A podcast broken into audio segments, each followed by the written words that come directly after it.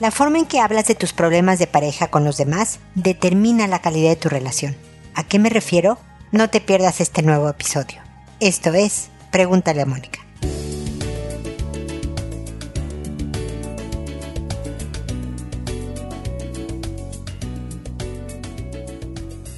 Bienvenidos amigos una vez más a Pregúntale a Mónica. Soy Mónica Bulnes de Lara, como siempre, feliz de encontrarme con ustedes en este espacio que está feliz porque se va a visitar a su papá.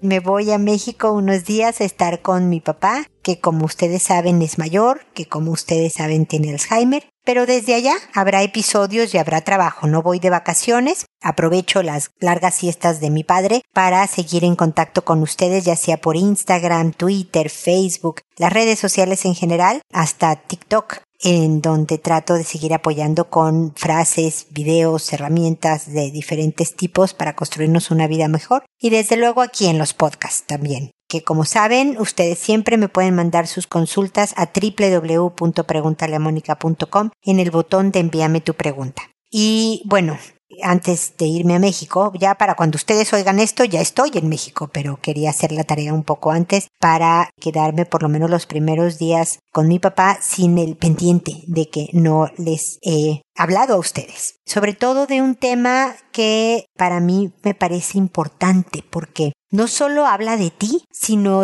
también cómo manejas el conflicto. Como supieron, el título del episodio es cómo explicas a los demás tus discusiones de pareja. Y desde luego que siempre tratamos de salir bien librados. Si yo le voy a contar a mi amiga que me peleé con la pareja y que yo me enojé y le dije tal, por, pero es que él primero dijo tal, vamos a tratar de justificarnos. Pero el objetivo de la reflexión de hoy es precisamente tratar de ayudarnos a hacer una mejor relación de pareja, que finalmente es lo que queremos. No espero no solo busquemos al contarle a la amiga un, desahogo, sino también agarrar una mejor perspectiva. No queremos, una buena amiga no es la que nos va a decir lo que queremos escuchar, sino lo que necesitamos escuchar. Y para eso tengo que ser lo más objetiva posible. Acabo de publicar un episodio que habla sobre asumir la responsabilidad. Bueno, pues este es como la continuación, ¿no? ¿Qué tanto le dices a los demás tus culpas? tus faltas a la hora de la discusión. ¿Qué tanto le dices a tu amigo, a tu amiga? Fíjate que sí, me entendí que ella estuviera enojada, que él estuviera enojado porque yo hice esto. Y luego ya dijo, ya, ah, y se enojó. Porque muchas veces parece que nada más decimos, no, fíjate que yo nada más llegué y ya estaba histérica, ¿no? Ya estaba enojadísimo. Parece que el otro, la otra, son unos locos inestables, cuando tú sabes que había antecedentes. Entonces, una forma de ayudarte a ti a construir una vida mejor es de verdad darle peso a lo que tiene peso, incluso si va un poco en tu contra, y permitirle al otro, al que le estás contando la discusión con tu pareja, que te dé un buen consejo que te diga, no, sí, aquí metiste tú la pata. O no, a lo mejor te diga, no, fíjate que esta vez sí, no, tu esposa, tu pareja, tu esposo, se pasó. No, no debió de haber dicho tal cosa o hacer tal otra. Pero es lo que necesitas para de verdad después, antes de voltear y reaccionar nuevamente con la pareja, respirar, reflexionar y tratar de manejarlo de manera que construya. No solo te quieres desahogar. No solo quieres hacer que el otro sea el que se vea mal y tú salgas medio como heroína o como héroe diciendo, no, si yo no hice nada malo, si fue el otro, ¿no? Lo que quieres es hacerte una vida mejor y a veces el precio para una vida mejor es, como dicen los chilenos, ¿no? Apechugar aguantarte y saber aceptar cuando has metido la pata, sea poquito o sea más grande pero el objetivo final va a ser fructífero, va a dar buenos resultados, vas a estar más tranquila, vas a poder construir sobre bases sólidas lo que sea que se venga. Entonces, fíjate qué haces hasta ahorita, cómo le has contado a tus amigos, a tus amigas, a, a quien generalmente vas y le cuentas que te peleaste con tu pareja, fíjate qué has hecho, toma nota, a lo mejor lo haces muy bien, a lo mejor sí hay cosas que cambiar. Eso, era lo que les quería comentar el día de hoy. Espero que les sea útil. Ya les dije cómo contactarme si tienen comentarios o consultas que hacerme con este tema o con otros relacionados con mi trabajo. Así que hasta aquí llegamos con el comentario inicial y ahora me voy a responder a sus consultas, que como saben lo hago por orden de llegada, que a todo mundo le cambio el nombre para que sean anónimas, que una vez que se ha publicado el episodio donde respondí a las consultas de ciertas personas, les escribo a esas personas un correo y les digo el número del episodio, el título del episodio, el nombre que les inventé y anexo, incluyo el enlace directo al episodio para que sin mayor preámbulo puedan escuchar mis comentarios a lo que me escribieron. Le contesto a todo mundo, me puedo llegar a tardar un par de semanas inclusive. Si ven que me tardo más, no duden en escribirme y preguntarme qué, qué pasó con su consulta porque a veces se pierde en el ciberespacio, pero siempre contesto y por lo tanto también siempre les agradezco su paciencia y comprensión en la estructura del programa. Lo hago por audio, por este podcast y no por escrito porque me escuchan más gentes de las que me escriben y pues más podemos ayudar entre tu consulta y mi respuesta a más personas a que pues tengan una orientación, una perspectiva distinta, alguna buena idea, ojalá que les ayude a resolver su propia situación. Pues eso, es la estructura de Pregúntale a y ahora empiezo con Ángela, que me dice, mi querida Mon, te mando un gran abrazo. Estuve pensando sobre la palabra respeto. Y sabes, me di cuenta que cada quien tiene su significado. Una señora de 70 piensa que respeto es hacer lo que ella diga, aun cuando se lo diga a la vecina joven de 30 años. Y una persona de 40 años que vive en un país con una cultura diferente, menos conservadora, asegura que el respeto es que no le den consejos o comentarios no solicitados. Pero yo creo que aún habiendo millones de significados distintos, debería de lograrse un punto de encuentro, y eso sería tal vez poner límites. Pero ese es otro término que puede significar una falta de respeto para muchos. Entonces, ¿cómo se le hace? Para mí, en ese caso, sería, antes que faltarte al respeto, te quiero regalar mi ausencia y un patadón. Ja, Qué difícil es esto. Pues sí, Ángela, es complicado. Si de verdad existiera el respeto perfecto, pues no habría guerras, no habría discusiones, viviríamos en paz. México tuvo un presidente, Benito Juárez, que dijo, el respeto al derecho ajeno es la paz. Es decir, tienes razón, los límites marcan mucho de lo que es el respeto, de lo que yo lo siento cuando se traspasa un límite como una falta. Desde luego que los límites son personalizados, ¿no? Sí, hay veces que se tienen que ajustar, la misma persona los, los ajusta, como dices tú, a lo mejor llegando a una cultura diferente. Por ejemplo, yo me acuerdo cuando llegué aquí a Chile, todo el mundo se saluda de beso. Pero te estoy hablando que hasta en, en el trabajo, con el consultorio médico, todo el mundo se saluda de beso. Yo vengo de México en donde no, solo le das saludas de beso a tus cercanos, a tus amigos, a tu familia y te saludas de mano con otras personas. Entonces, imagínate mi sorpresa cuando voy por primera vez a un consultorio médico y el doctor se me acerca y yo me sentí, sí, acosada, ¿no? A lo mejor una falta de respeto y me saluda de beso. Tuve que entender la cultura. También hay que entender al ver al otro que su intención no fue faltarme al respeto. Él estaba haciendo lo que en su cultura era normal.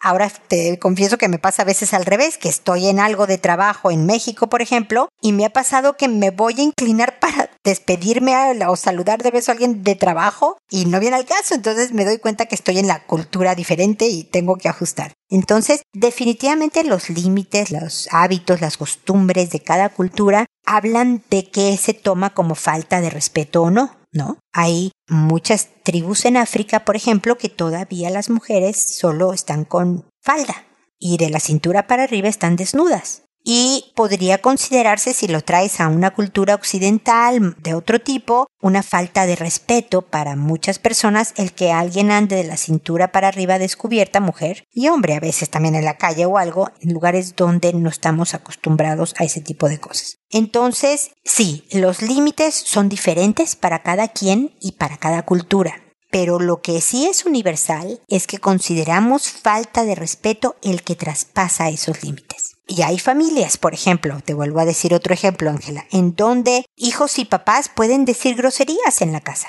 No se dicen directamente a esas personas una grosería, pero puedo decir groserías como en general. Y hay otras casas en donde no se permite decir ni una grosería.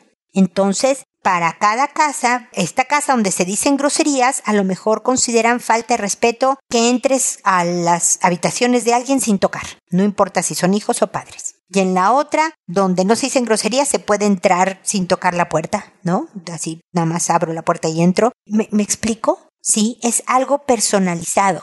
Y tú debes de indicarle, ¿te acuerdas que he dicho en muchas ocasiones, enséñale al otro cómo tratarte? Es importante que yo le diga a los que me rodean, para mí eso es una falta de respeto. Entonces te agradecería que no lo hicieras. Ay, qué exagerada o qué conservadora o qué cursi o qué... Ajá, a lo mejor en tus ojos eso soy. A mí me incomoda, no me gusta, lo siento una falta de respeto, te pido de favor que no lo hagas. Lo ideal es que la gente responda. Lo ideal es que te digan, ah, ok, eso para ti, por más que me parezca raro a mí, para ti es una falta de respeto, no lo haré. Muchas veces te dicen, no, tú estás loca, eres una exagerada y lo siguen haciendo, lamentablemente. Pero tú también podrás calibrar quién es quién en tu vida, ¿no? Quién es alguien cercano, quién es nada más alguien que vas a tolerar por razones de familia o de trabajo o de tal, pero te vas a mantener propiamente alejada, etc. Espero haberme explicado, Ángela, y muy buena reflexión la que hiciste sobre el respeto y es un tema importante que creo que nos involucra a todos, así que gracias por tu consulta. Luego está Bricia, que me dice, buenos días, Mónica. Tengo una consulta para hacerte y es la siguiente. Yo llevo muchos años con problemas de impagos y de embargos. Como mi madre sabía mi situación, que no puedo tener el dinero en el banco, ella puso en el testamento que mi herencia se la daba a mis dos hijos para evitar embargos. Uno de mis hijos sí que me ha dado ese dinero, pero el otro que tiene 22 años, que estudia en la universidad a muchos kilómetros de donde yo vivo, que viene de vez en cuando, se niega a dármelo porque dice que como estaban en su cuenta del banco a su nombre, pues que se lo queda él. Yo he intentado razonar con él y decirle lo mal que me siento, que me gustaría que recapacitara, pero él está muy firme en su decisión. En septiembre vamos a vender una casa que tenían mis padres y dice que también se va a quedar con ese dinero porque en la herencia mi madre también puso esa casa para que le heredaran mis dos hijos por lo mismo. Ante esa situación no sé cómo comportarme ya con mi hijo, porque la verdad no me lo esperaba de él que se quedara con mi dinero. ¿Qué me aconsejas a la hora de tratarlo cuando venga? No sé si hacer como si no hubiera pasado nada o comportarme un poco distante. Espero tu respuesta. Muchas gracias por anticipado. Ay, Bricia, pues qué lástima que haya sucedido esta situación tan increíblemente incómoda. Algo que te tengo que preguntar es si fue claro el testamento de tu madre. Si de verdad puso, este dinero es para mi hija pero lo dejo a nombre de mis nietos porque razones administrativas, pero es el dinero de mi hija que le deberá ser entregado. O nada más puso, porque a lo mejor tu mamá pensó que efectivamente no te sabías administrar, que mejor le daba el dinero directamente a los nietos para que nada más no se perdiera esa herencia. No sé si en eso reside la malinterpretación, que tu hijo de 22 años dijera, pues me lo heredaron a mí, desde luego, a pesar de que así si hubiera sido, yo creo yo, ahorita en un, en un momento en que no me está pasando lo mismo que a ti, que si mi mamá me dijera, oye, ese dinero era para mí, tu abuela lo hizo por estas razones, me corresponde, creo que yo se lo hubiera devuelto a mi mamá. Pero tu joven hijo, tristemente, decide que no es así y que no solo ese dinero, sino el futuro de la parte de la casa que le corresponde va a ser para él. Y lo que tú te tienes que preguntar es qué relación quieres tener con tu hijo. Yo creo que esta desilusión ha sido fuerte y es posible que permanentemente cambie la opinión que tenías de tu hijo. Podría ser. Entonces no va a volver a ser igual. Aunque no te portes tan distante, yo creo que no vas a ser la misma con él. Pero si no quieres perderlo, si quieres seguirlo viendo, pues trata de ser lo más cercana posible dentro de tu desilusión, ¿me explico? Porque, pues, motivos así pueden tronar familias, puede hacer que termine una relación o que se enfríe por mucho tiempo antes de poder reconciliarse. Tarde que temprano, yo no sé si le iba a tocar una parte de la herencia, tarde que temprano le iba a, a llegar algún dinerito a tu hijo a lo mejor si no eres muy buena en la administración económica, por lo que comentas, a lo mejor dijo, híjole, pues o agarro este dinero ahora o, no voy a tener herencia. Yo creo que los papás y los no estamos obligados a heredar a los hijos. Desde luego, ojalá pudiéramos hacer que no les costemos, ya he hablado de esto, ¿no? Ojalá mis hijos nunca me tengan que dar dinero para mantenerme. Esa sería la mejor herencia que les puedo dar, además de la educación y todas estas cosas que se dicen. Pero no sé qué razones, porque me dices lo que tú le dijiste a él para que recapacitara,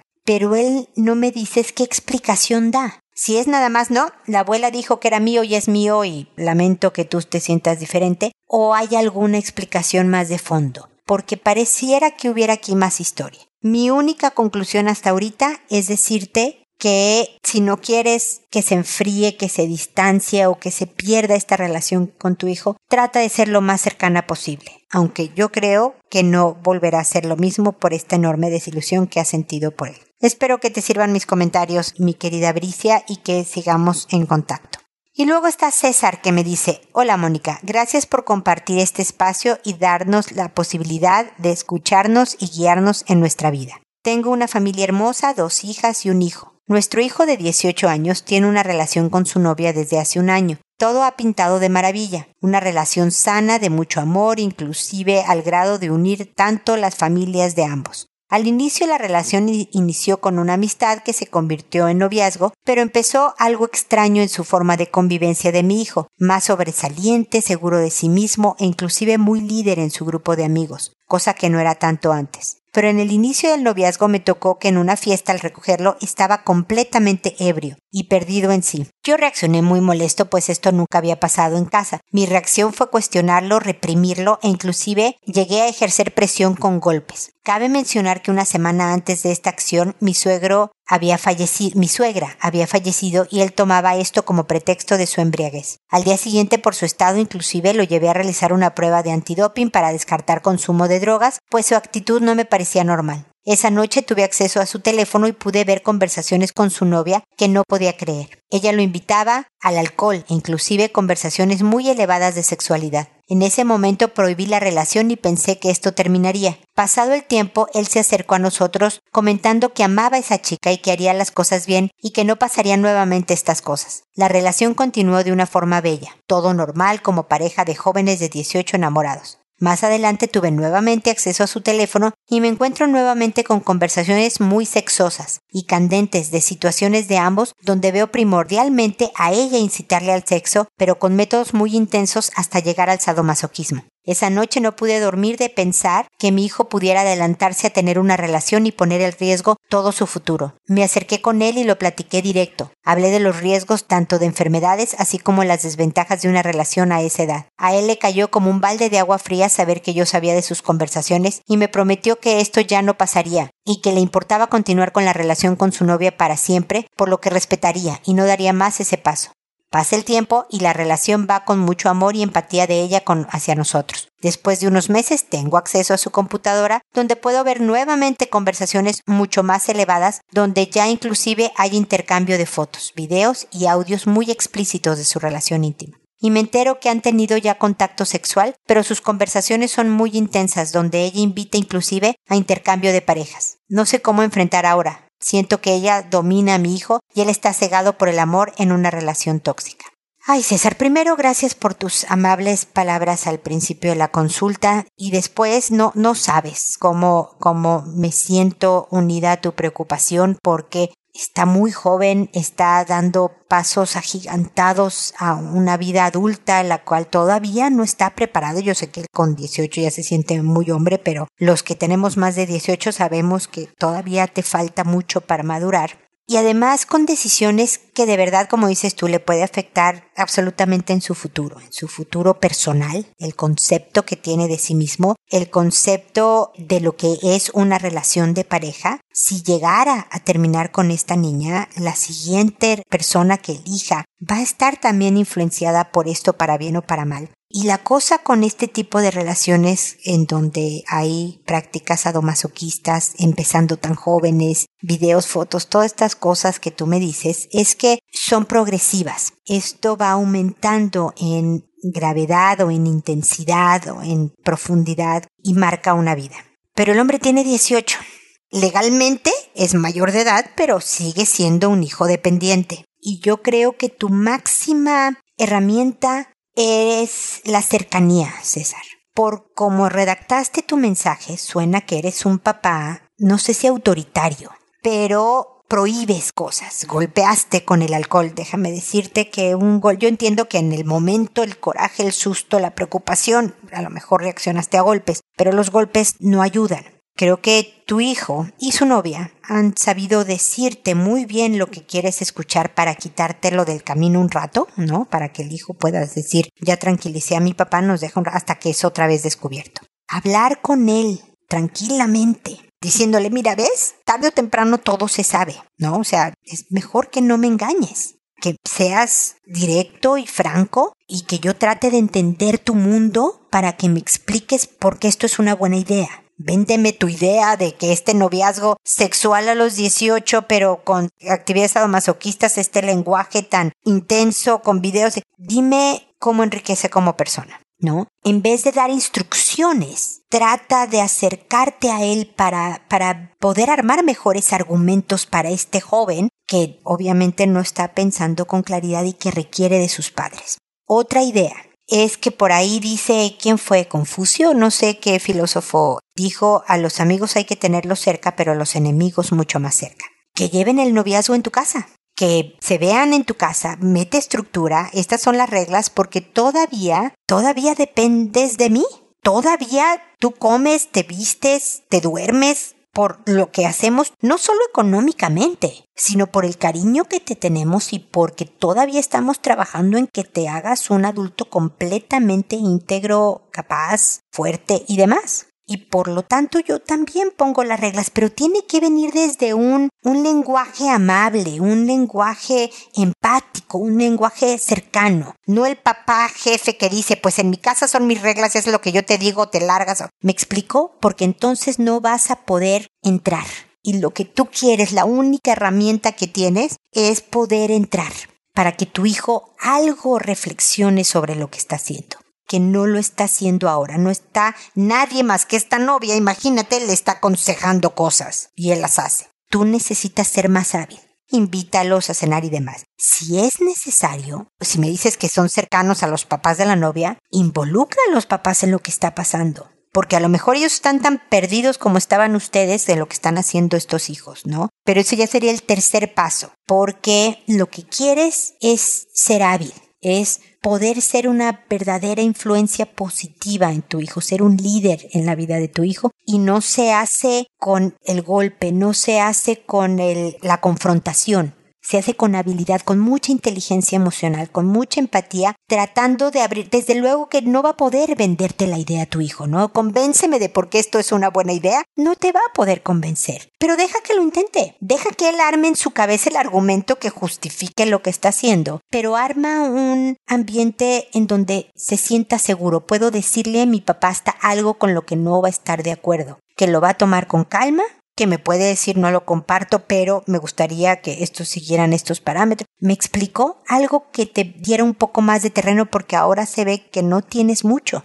que este joven está haciendo lo que quiere como quiere cuando lo quiere y podría de verdad marcar su vida irremediablemente. Ojalá me puedas seguir contando cómo va la cosa, espero que mis ideas te sirvan. Acá estoy para desahogar preocupaciones, para dar nuevas ideas y demás. Vuélveme a escribir las veces que quieras y mucha suerte. De verdad espero que todo resulte con este hijo que, requiere de, de, mucha capacidad de los papás para que puedan ahora sí que se iluminen y puedan encontrar el mejor camino para llegar a este hijo que está pasando por una etapa complicadona. Suerte y espero que sigamos en contacto. Y espero también, amigos, que nos volvamos a encontrar en un episodio más de Pregúntale a Mónica. Y recuerda, siempre decide ser amable. Hasta pronto.